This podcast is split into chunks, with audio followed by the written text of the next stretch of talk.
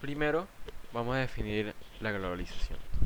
La globalización es un proceso histórico de integración mundial en distintos ámbitos, como podría ser el político, social, económico, cultural y sobre todo tecnológico, que generará una conectividad en todo el mundo que permite que cada vez eh, cada parte del mundo esté más interconectada y a mucha más velocidad.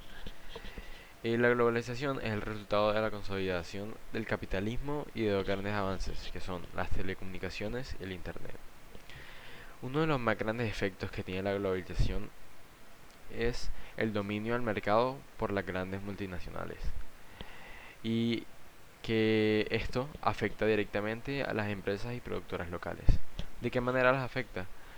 Pues las multinacionales tienen una ventaja de poder, reconocimiento y sobre todo de nombre que permite que sean elegidas sobre el comercio local. Además de esto, estas empresas buscan tener sus centros de producción en países en vía de desarrollo, lo que les produce ganancias debido al bajo costo de las manos de obra. Además, eh, los empleos que estos generan suelen tener unas condiciones precarias.